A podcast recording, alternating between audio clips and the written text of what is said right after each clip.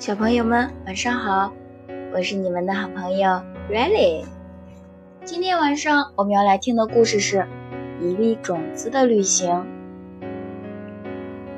一颗饱满的种子落在了地上，咕噜噜，在斜坡上打了一个滚，遇到一片落下来的银杏叶，终于停了下来。哎，你好呀！种子开心地向朋友们打招呼。嗯，你好。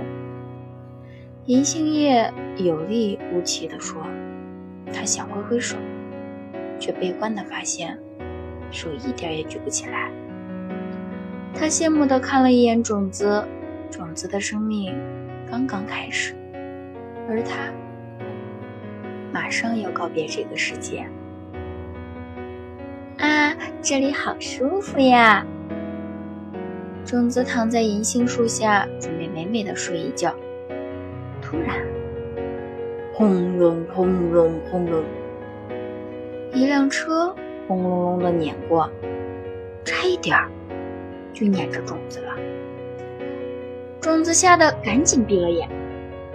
车走过，他悄悄地睁眼一看，银杏树叶的头发凌乱一片。呃，你赶紧走吧。奄奄一息的银树叶说道：“这里总是车来车往，赶紧找一个安全的地方过冬吧，等待明年春雨的召唤。”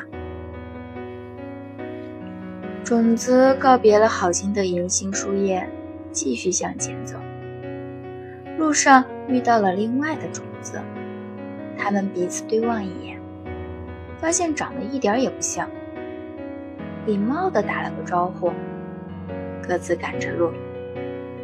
也遇到另外的落叶，有一枚红得发紫的枫叶问他：“嘿，你那么忙碌，是去找你的妈妈吗？”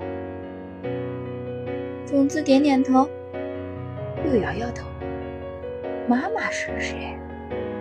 妈妈你长什么样子呢？他真的一点儿都不记得了。他只记得，他生下来就是这么咕噜噜的赶路来着。没有人告诉他来自哪里，也没有人告诉他要去哪里。